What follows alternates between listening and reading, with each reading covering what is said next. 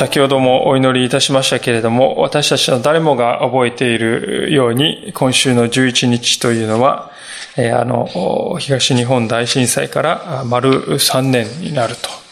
と、そのような日であります。まあ、今日はそれに最も近い日曜日ということで、おそらく各地のですね、教会で、このような、ああるいはそれに類する礼拝が行われていると思います。私たちは今日あの日のことを思い起こし、そしてまた4年目にですね、今から入っていく。そういう被災地において私たちは一体何をなすべきなのか。それは一体どこにあるのかということを考えたいとこう思った次第です。ふさわしい聖書の箇所とこう思っていた折にですね、よく見ると、ちょうどこの連続公開として説教している箇所が、この日のためにふさわしいのではなかろうかと思うようになりました。まあ、神様は摂理のうちにこの日にこの箇所をですね、与えてくださったのではなかろうかと、そういうふうに感じたのであります。でなぜかと言いますと、この箇所には、まあ、被災地における戦況で直面することが予想されるような困難が書かれていますし、また同時に私たちのこの傷んでいる人々の中での戦況ということが何を中心に置けばよいのかということが、まあ、明瞭に書かれているように思うからです。ですからご一緒にですね、今日御言葉に本当に改めてフォーカスしていきたい、そのように思っております。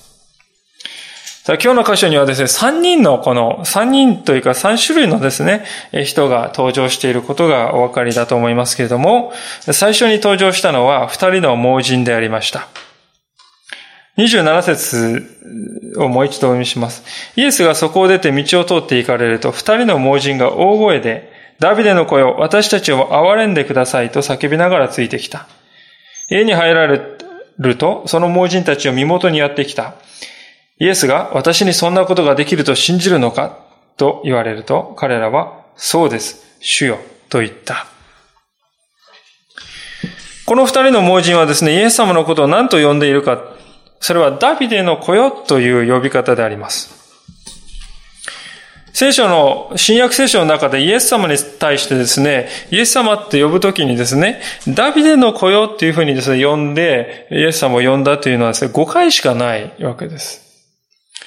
で、当時のですね、この人々はダビデの子よと言った時はですね、それは王であるメシアの、あの偉大な王であるダビデのこの子孫、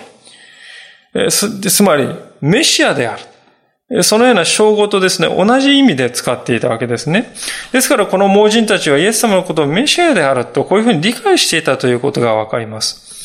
そのような信仰をですね、彼らは告白していたということがわかるわけですね。で、彼らはですね、それを大声で叫ん叫んでいた。まあそこには訳があるわけですね。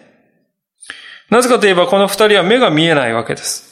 ですから本来ですね、このついてきたと書いてありますけれども、盲人の方がですね、このついてくるというのは、なかなか難しいですよね。本来はできない。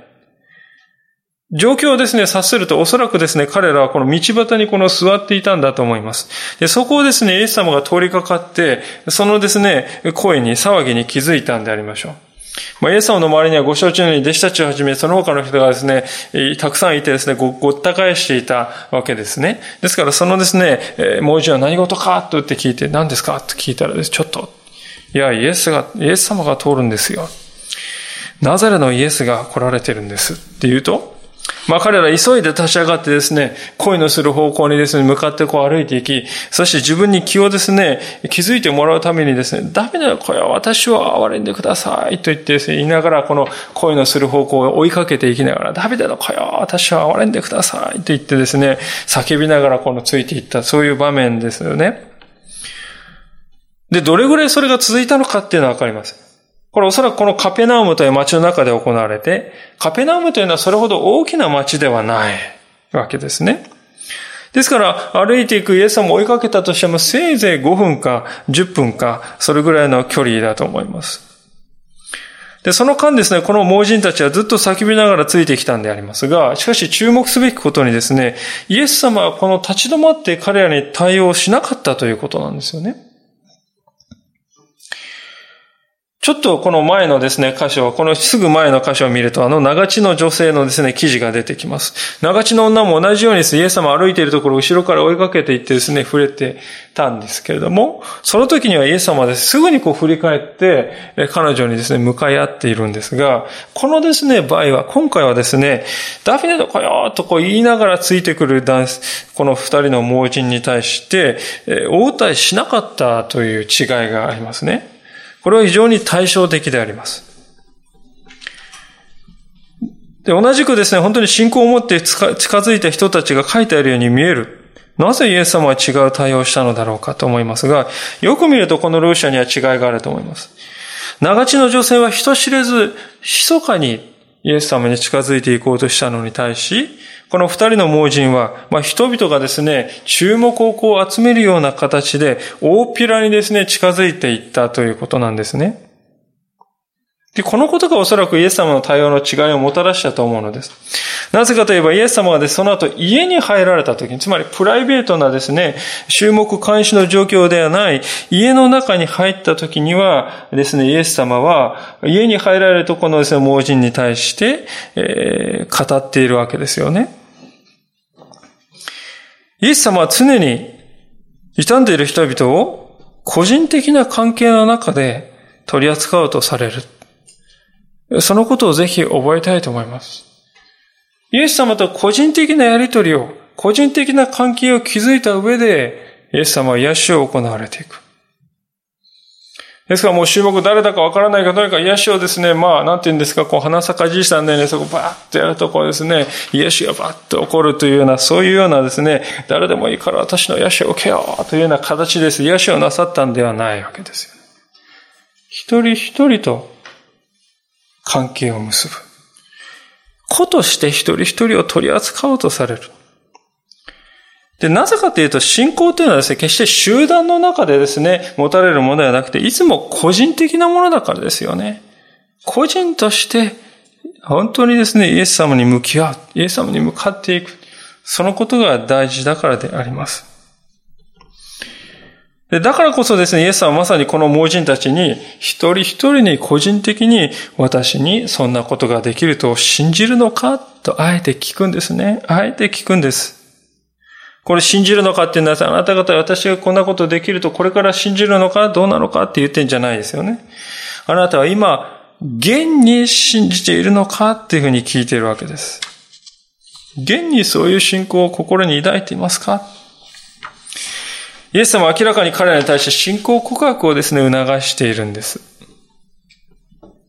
で、それに対して彼らはですね、本当に実にストレートに、そうです、主よ、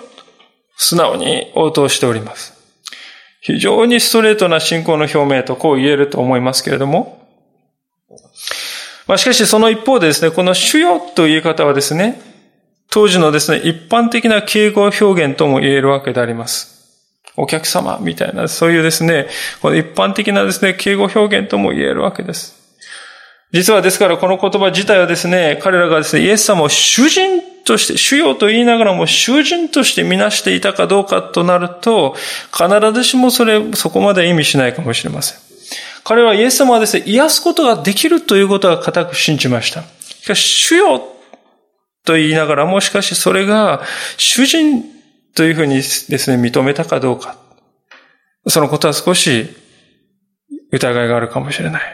で、そのことが実はですね、後々問題を引き起こすことになってくるわけですね。29節そこでイエスは彼らの目に触ってあなた方の信仰の通りになれと言われた。すると彼らの目が開いた。イエスは彼らを厳しく戒めて、決して誰にも知られないように気をつけなさいと、と言われた。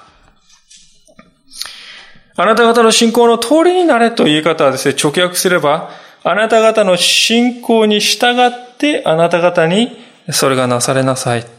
とこういう意味なんですね。あなた方の信仰に従って、というこういう言い方。実はこういう言い方は聖書の中でここだけしか用いられない珍しい表現ですね。前の箇所の長地の女性の時はイエス様はですね、もっとはっきりと言います。あなたの信仰があなたを救ったのですとですね、はっきりと言われる。その力強い主の言葉とは少し印象が異なっていますね。私はおそらくイエス様はここで、後にこの人が知る、行うであろうことをですね、察しておられたのではなかろうかと思います。あなたの信仰というのは、私をしようとこう言うんだけれども、しかし時に自己流の歩みにふらついていくような不安定な歩みであることを私は知っている。そういうことも含めて、あなたの信仰の通りになるように、まあそう言われたのかなと思うんですね。で、それはですね、で、神、イエス様です、そのことをご存知だったからでしょうか。次の説で、えー、ちょっと意外なことをしますね。30節、イエスは彼らを厳しく戒めて、厳しく戒めた。これもですね、聖書の中で数回しか出て、5回しか出てこない言い方です。厳しく戒めるというのはですね、私たち親が子供たちをですね、押し付けるときにしばしばやってしまいますけれども、あら、なんだか、なんだか、ってそういう怒りをですね、込めてやるっていう意味ではないんですね。そうでなくて、厳格に、断固としてっていうそういう意味ですね。ですから、ここには本来なすべきではないことをしている、あるいはなしようとしている人に対して厳密に警告を与えている。そういうイエス様の姿があるわけです。決して誰も知らないように気をつけなさい。気をつけなさいって言うんですね。これはよく考えなさい。なぜ私がこういう命令を発するのかよく考えなさい。そういうニュアンスを含んで考えてほしい。私がなぜあなたにこれをですね、言うのかを。それでイエス様はですね、厳しく厳密な声でこのことを言ったわけであります。で、これほどですね、強い言葉で語られたイエス様の警告なんですが、しかし、驚くなかれ、あという間にそれが破られたことが次の説に書かれて、ところが彼らは出て行ってイエスのことをその地方全体に言いふらしたというわけですね。そうゆっかりですね、イエス様という人は俺癒してくれて、あ、行っちまったっていうそういう話じゃないんです、皆さん。明らかに彼はですね、自分の能動的な意志を持ってですね、イエス様が厳しい語調でありな、厳しい語調を使って、するなと言われたことをむしろ積極的にすると決めて、それを行って、この地方全体にも至るところに行くところ行くところで、実はな、実はな、実はな、と言ってですね、知らせて回ったわけですよ、皆さん。私はですね、この彼の姿を見るときに、イエス様の癒しの力に対する信仰というものはあっても、イエス様に従うという信仰はないという典型的な事例があるように思うんですね。で、私はですね、今日皆様にはっきりと申し上げたいことは、イエス様に力があると信じるということと、イエス様というお方自身を信じて従っていくということは、まあ、似てるように見えて、実は別のことなんだということがわかるわけです。イエス様というお方自身を信じるというのはどういうことかというと、イエス様に従うということですよね。皆さん、イエス様が弟子たちを招くときにどのように招いているでしょうかあの、ペテロにしても、ヨハネにしても、彼らを召すときに網を作っているところにイエス様が来てですね、私についてきなさい。英語ではですね、follow me ですよね。follow me。そのように召すんですね。follow me っていうのは我に従えっていうことですよ。私についてきなさい。私の行くところどこにでもついてきなさいという飯飯です。ですから従うつもりがない人はイエス様の弟子になることはできないわけですね。で、この盲人たちはですね、確かに癒しはいただいたのであります。ですから、この人たちはですね、他の人にはない素晴らしいイエス様の力を体験する恵みを受けたんであります。しかし、それでも彼らはイエスの弟子ではない。と言わざるを得ないと私は思います。なぜならばイエスイエスの弟子とは主人であるイエスの言葉に従う人を言うからであります。私たちが被災地において、あるいはその他のところにおいて、イエス様をお伝えしていくときにも第一に心すべきこと、そのヒントがこのところにあるように思うのです。私たちは、イエス様を信じたらこんないいことがありますよ、こんなことがありますよ、これも解決してあれも良くなってこうなりますよっていうようなですね、そういう形で主をお伝えするんじゃないっていうことですよね。もしそういう形で伝えるとですね、その良いことがですね、終わってしまったら、あるいは試練が来たら、どうですか？イエス様の言うことなんか聞きません。あなたそういうふうに言ったけども何ですか？何も解決しないじゃないですか。言われておしまいなんですよ、皆さん。そうではないんです。私たちがなすべきですね、語り方は、あなたの命をかけて愛し、あなたを招いてくださる方がおられるんです。その方にすべてをお任せして、従っていきましょう。人生を預けてみましょうよ、皆さん。そういうふうにですね、招く必要がある。これがですね、あるべき宣教の姿ではない。イエス様に全てを任せして従っていたらどうですか？それがですね、イエスの弟子を作る営みだと言えるんではないかと。そう思うんですね。イエス様が願っておられることは本当にこの弟子、私の弟子になりなさい。そのことではなかろうかと思うのです。さあ、二人目の人に目を向けたいと思います。盲人の二人の盲人の癒しがなされた後に何が起こったのでしょうか。32節に進みましょう。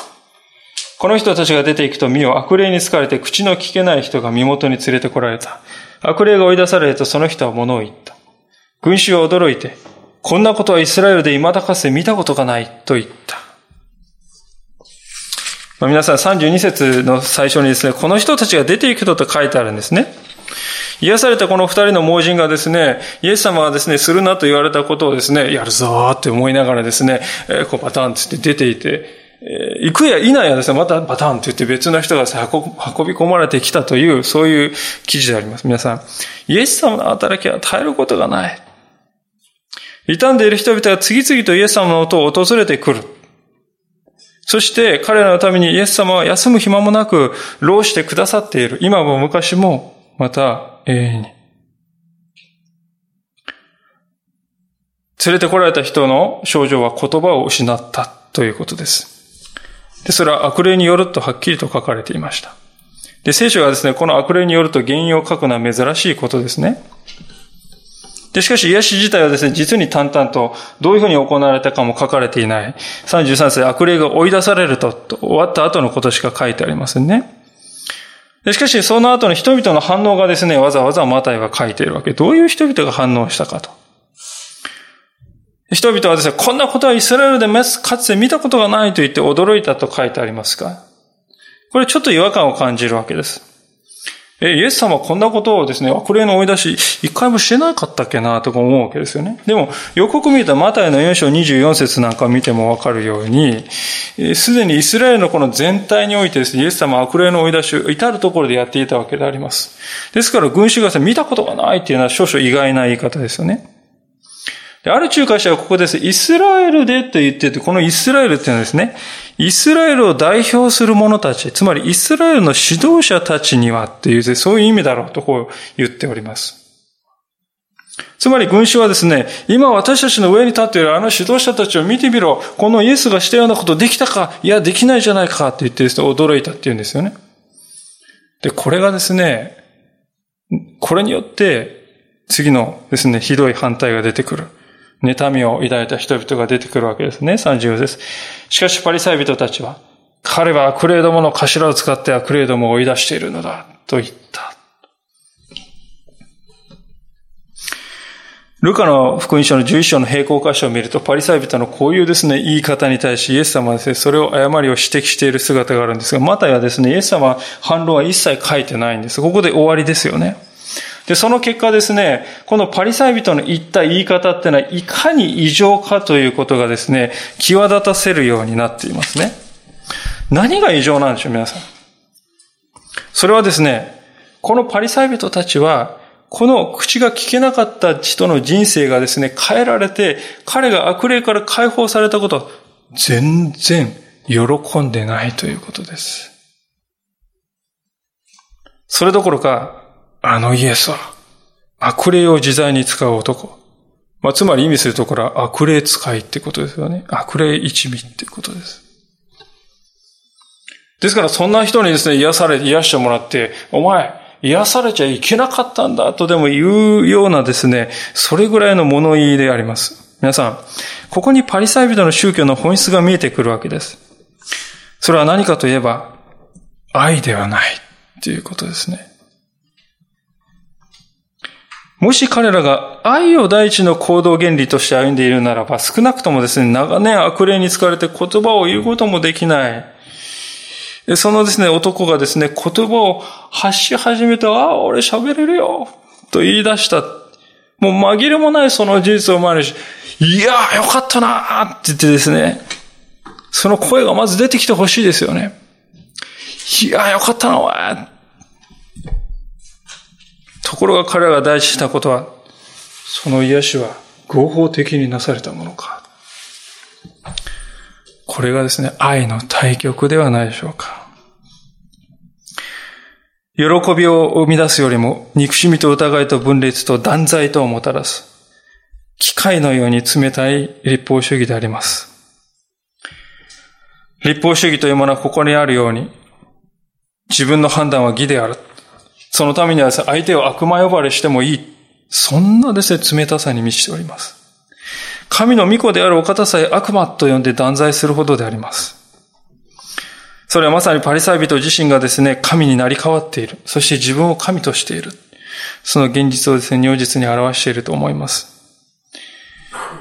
それこそですね、創世記の三章において、サタンがアダムとエバに対して蛇が誘惑をしました。あなたは神のようになれるんだよ、と言われる。まさにそのことを思い起こさせる神の子であるイエス様に対してあなたは悪霊だという、まさにそれはですね、あなたは神のようになれるというあの言葉を思い起こさせるのではないでしょうか。私たちが目指す宣教というのは、決してこのようなものであってはならないということです。私たちは、人を罪に定めるために主を信じたのではない。人を罪から解放するために主を信じたのであります。これがあべ、あべこべになっては決していけない。ここでは、語ることを封じられていた人々がその縄目から解き放たれて自由に語ることができるようになっているのであります。イエス様の癒しが彼らを自由にした、そのですね、瞬間であります。私はある意味でこれはですね、本当にこの被災地の中にもですね、見られるのではないか。人々はなお口をつぐんだままで、未だなお語ることのできない唇を持って、懸命に暮らしているのではなかろうか。そう思う時があります。主がそこに行かれて、主が彼の唇を開き、主が彼に自由を与えてくださるわけですよね。そうして彼の唇から本当にですね、語ることができるようになる。喜びが語られるようになる。そして究極的にはその開かれた唇からイエス・キリストを明かしする声がですね、響くようになる。それが私たちがですね、求めていくべき、えー、宣教ではないかと思うんですよね。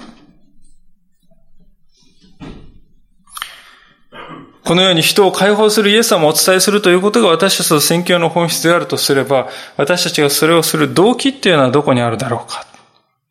それがですね、今日の箇所に現れて、最後の箇所に現れていると思います。35節ですが、それからイエスはすべての町や村を巡って街道で教え、御国の福音を述べ伝え、あらゆる病気、あらゆる患いを癒された。これは何かですね、こう、まとめの言葉のように感じますけども、ここにあるすべての町や村を巡ったっていうのはですね、もう、イスラエル全体を巡ったんじゃないという意味ではなくて、イエス様は主に活動したガリラヤ地方の村や町という意味であります。イエス様はですね、屋外で、まあ、三条の説教に屋外で教えたように感じますけど、イエス様のですね、宣教っていうのはあくまでも街道で教える。シナゴーグをこう中心に行われていた。ですから、後々パウロもですね、その後を悟るわけですね。イエス様はそのシナゴーグにおいて何を述べ伝えていたのかということで、それが注目したい、この35節注目したいんですが、それは、御国の福音であったと書いてあるわけです。この御国の福音という言い方はですね、実はマタイにですね、特有の言い方ですね。マタイの福音書に。で、これは一体どういう意味なのか。イエス様が語った御国の福音って何だろうかって思うんです。わかるようでわからない。私たちはこう、御国の福音というね、何かこう、福音というのが、何々の福音、何々の福音、何々の福音と、こう、たくさんあって、御国の福音と地上の福音と、何とかの福音と、何とか、その中の御国の福音をイエス様が伝えたっていうふうに感じるけど、そうではないですよね。聖書は福音という場合、いつもそれは常に一つのことを指しているわけです。では、御国の福音とこう書かれているのはどういう意味なんでしょうか実はここで、御国と書いてある言葉はですね、本来は、王国と訳すべき言葉であります。実際ですね、英語の聖書なんか見ますとですね、ここはですね、えー、Gospel of the Kingdom って言って、キングダムっていうふうに訳されてるんですね。イギリスをですね、英語で言うと何て言うかっていうと、United Kingdom ですよね。United Kingdom。つまり連合王国ですね。イングランドとスコットランドとですね、アイルランドとですね、北アイルランド。連合王国、それがイギリスであります。で、キングダムっていう頃には王がいるんですよ。エリザベス女王という王が。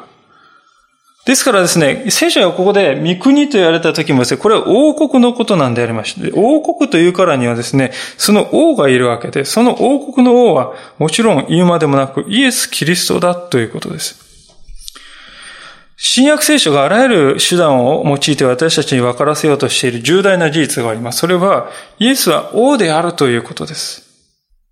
そして、この王であるイエス様が世に来られているというその事実ですね。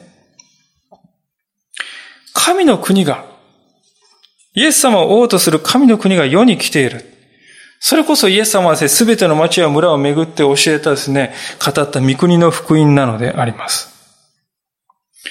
で、神の国がですね、この地上に分け入ってですね、来ている、侵入してきているということがですね、目に見える形で分かるようにとイエス様は、あらゆる病気、あらゆる煩いを癒されたということなんですね。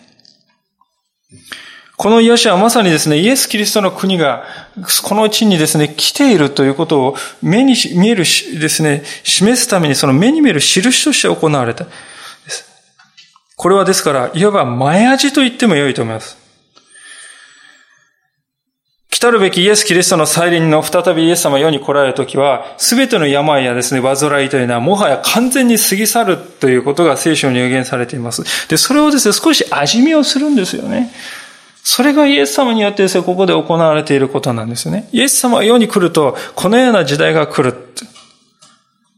で、それはですね、再臨の時に完全に成就するんだということですよね。で、それは目視録の21章というところに有名な箇所でありますけれども、書かれているわけでありますが、まあちょっとここをですね、見ておきたいと思いますけれども、目視録の21章の3節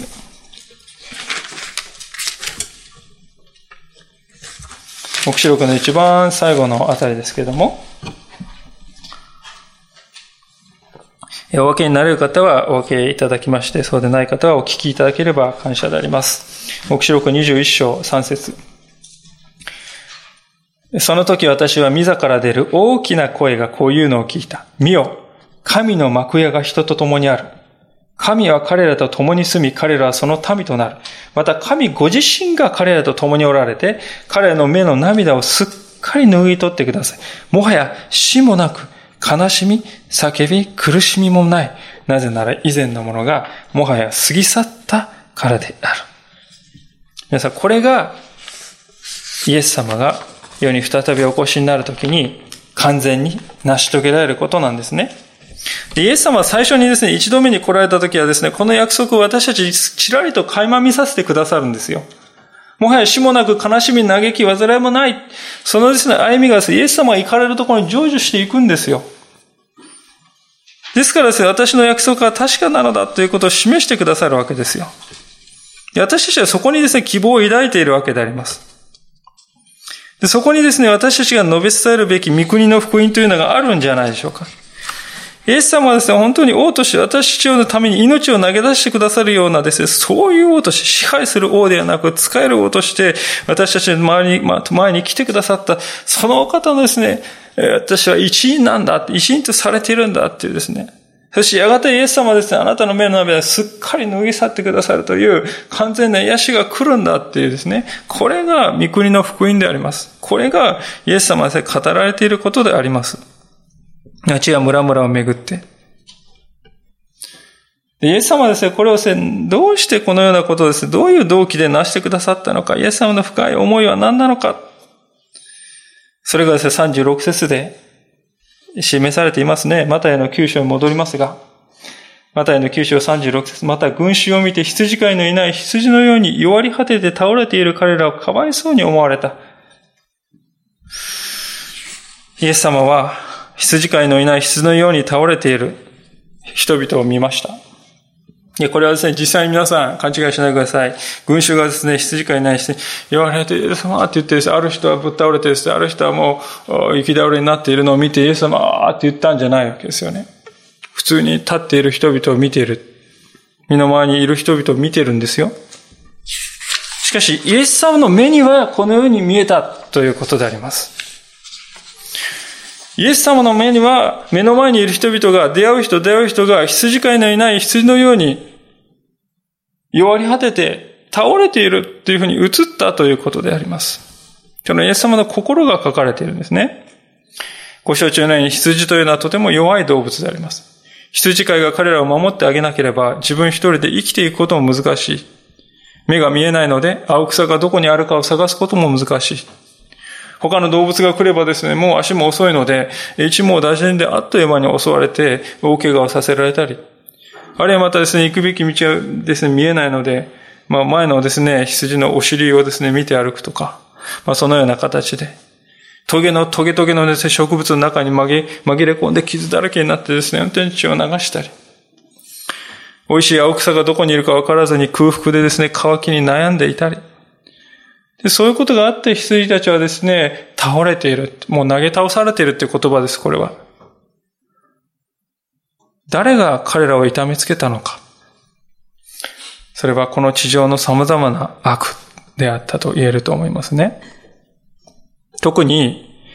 人にはですね、とても追い切れない重荷を負わせているが、自分はそうではない。そう批判されたあのパリサイ人や立法学者たちはまさにそのような代表例であったんではないでしょうか。被災地におきましても、今、イエス・キリストの名のもとに、私はあなたを死んだ人と出会わせてあげますよ、と。そういうふうに勧誘しているですね、怪しげな団体がですね、いるっていうふうに聞いております。私はクリスチャンです。私がお祈りしてあなたを死んだ人と出会わせてあげます。あなたの亡くなったあの人と会話できるようにしてあげます。なんてことを言う人がですね、いるわけであります。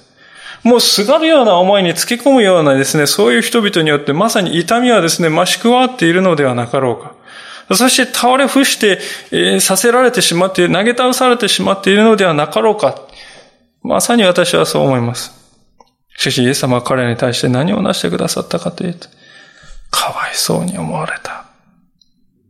これは、内臓で感じるというですね、そういう意味の言葉であります。腹、腹で感じる。存在のですね、奥底の一番深いところからの深い歩みのですね、情念ということを表していますね。で、実はこのですね、内臓で感じるというですね、スプランコルニゾマイという言葉ですけれども、これはですね、えー、例え話を別にすればですよ、すべてイエス様を主語にして使われているんであります、新約聖書の中に。イエス様はですね、この、ある意味の感情を表すためにだけにですね、用いられている。それがこの言葉なんですね。ですから、ある仲介者はですね、これは単なる感情ですね、かわいそうとかですね、あかわいそうっていうそういう感情を表したっていうよりも、このイエスのメシアとしてのですね、本質がですね、まさにこの言葉に現れているなんて言いますね。イエス様は何によって行動しておられるか、その第一の原因となるのは、この深い腹で感じるという、この深い憐れみのゆえであります。イエス様のですね、愛の根源というのはこの深い憐れみなんであります。ですから皆さん、私たちが人のためにですね、傷んでいる人々のために何かをできるかどうかということはですね、何よりもまず第一に、このイエス様の憐れみを自分のものとできるかどうかということにかかっていると言えると思います。イエス様の憐れみを自分のものとするんですね。単なる同情ではないんです。何かしてあげるっていうですね、上から目線ではないんです。イエスの目で弱り果てている羊を目の前に見ることができるかどうか。私たちが目の前の人を愛することができるかどうかはこれにかかっているということです。イエス様は十字架につけられている時に自分を罵っている人々に対して何と祈ったかと、その人のために何と祈ったかというと、主よ、父よ、彼らをお許しください。彼らは自分で何をしているのかわからないのですと言いました。イエス様は十字架にかかられている目の前ですらですね、その自分の目の前にいる人々がですね、自分でどこに行くべきか何をすべきかもわからないで迷っている羊たちなのだっていうふうに思われていたということですよね。あれほどの深い痛みの中でも、しかしイエス様はですね、なお私たちのために深い憐れみを抱いてくださっていた。憐れみがつき、イエス・キリストの憐れみが尽きない。その憐れみこそがイエス・キリストの愛の源であった。私たちはこの思いを精霊によって私たちの心に映し出していただくことができるということですね。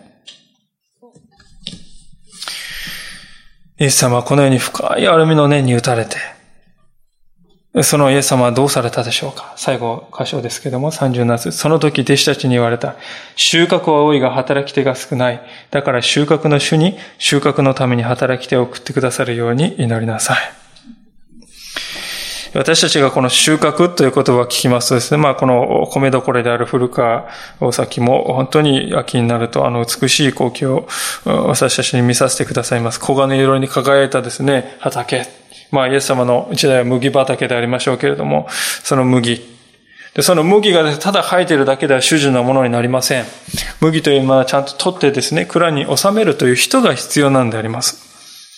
で、この蔵っていうのがまさにですね、35節で書いてあるこの神の国にということにですね、対応していると思いますよね。神の国にですね、入るための準備ができている人が大勢いる。しかし彼らを神の国に招き入れる、つまり蔵にですね、収め入れるための、そのためにしもべが、そのために主人のために労してくれるしもべが少ない。イエス様は神の、そのために神の国に入れずにいる人が大勢いるというんですね。イエス様はここでそれをですね、収穫多いが働き手は少ないと言うんですね。しかし、私が一番本当に感動を覚えるというか、衝撃的な、だなというふうに思うのはですね、イエス様は、弱り果てて倒れているですね、羊たちを見て、その人々を収穫と呼んだんです。色づいてですね、本当に実りをですね、待つ、借り入れを待つばかりになっている収穫と見たんです。弱り果てて倒れている羊たちを見て。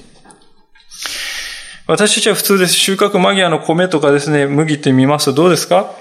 大粒をですね、たくさんですね、こう実をつけて、まっすぐで丈夫にですね、天に向けて伸びていて、病気にもならずに倒れてもいないですね。そういうですね、米とか麦をイメージするんではないでしょうか？ところがイエス様はですね、ここで収穫間際の麦とこう見たのはですね、もう全く反対の人々ですよ。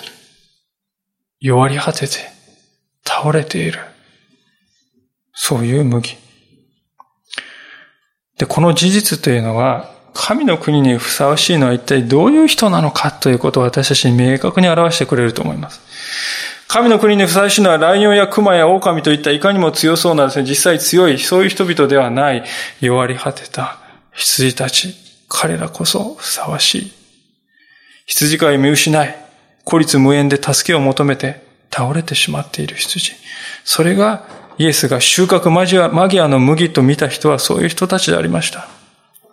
私はですね、このイエス様の言葉に本当に勇気づけられる思いがします。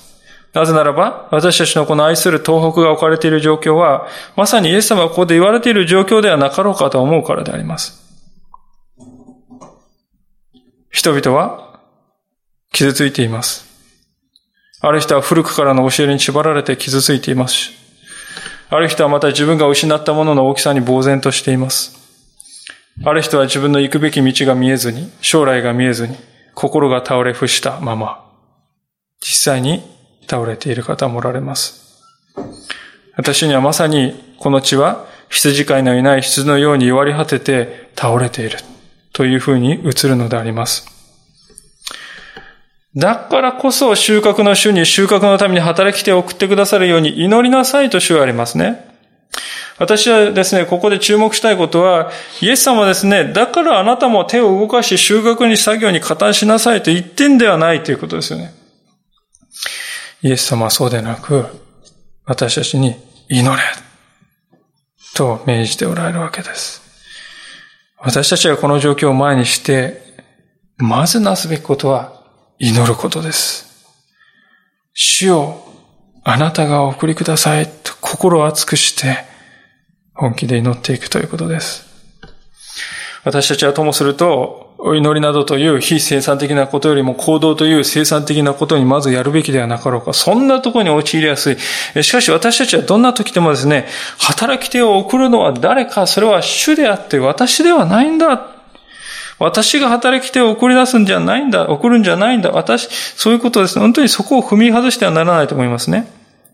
なぜかといえば、麦畑にね、主人の麦畑に出て行ってですね、その収穫をする人はですね、当然、主人に対して忠実なしもべが選ばれるべきでありましょう。そのですね、こっそりと夜中にですね、主人の畑に行ってこっそりと自分のために買ってですね、自分の蔵に入れるような人がですね、選ばれるはずはありません。第一に問われるのは主に、主人に対する忠実なるしもべです。で、神様はそういうしもべを自らお立てになる。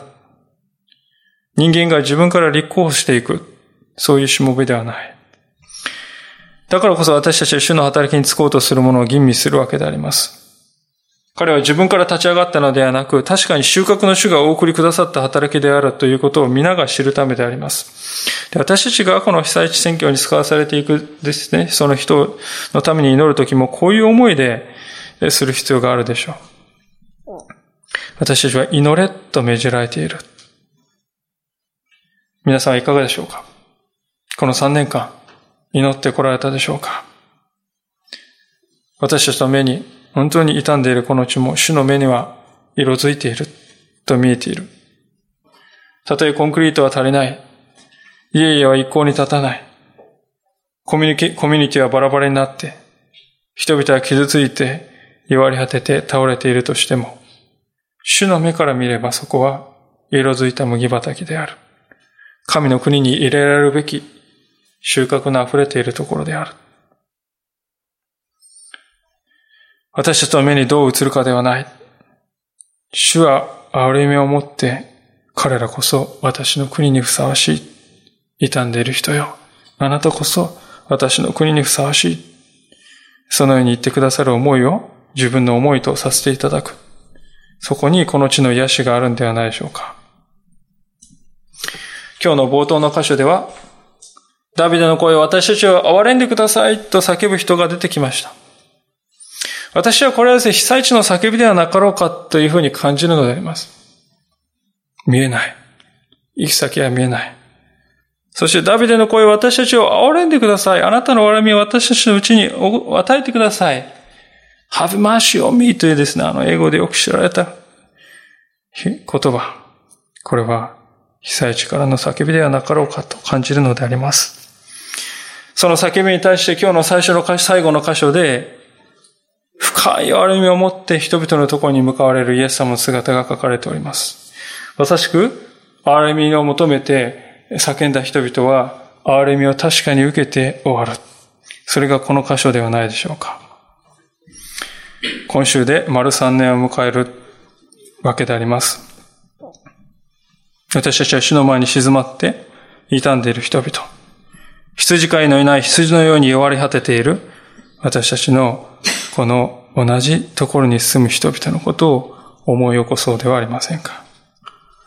そしてキリストの憐れみを好みにいただいて彼らのところに出ていこうではありませんか。そしてキリストにある神の国の福音を彼らの間で力を尽くして証ししていこうではありませんか。お祈りをいたします。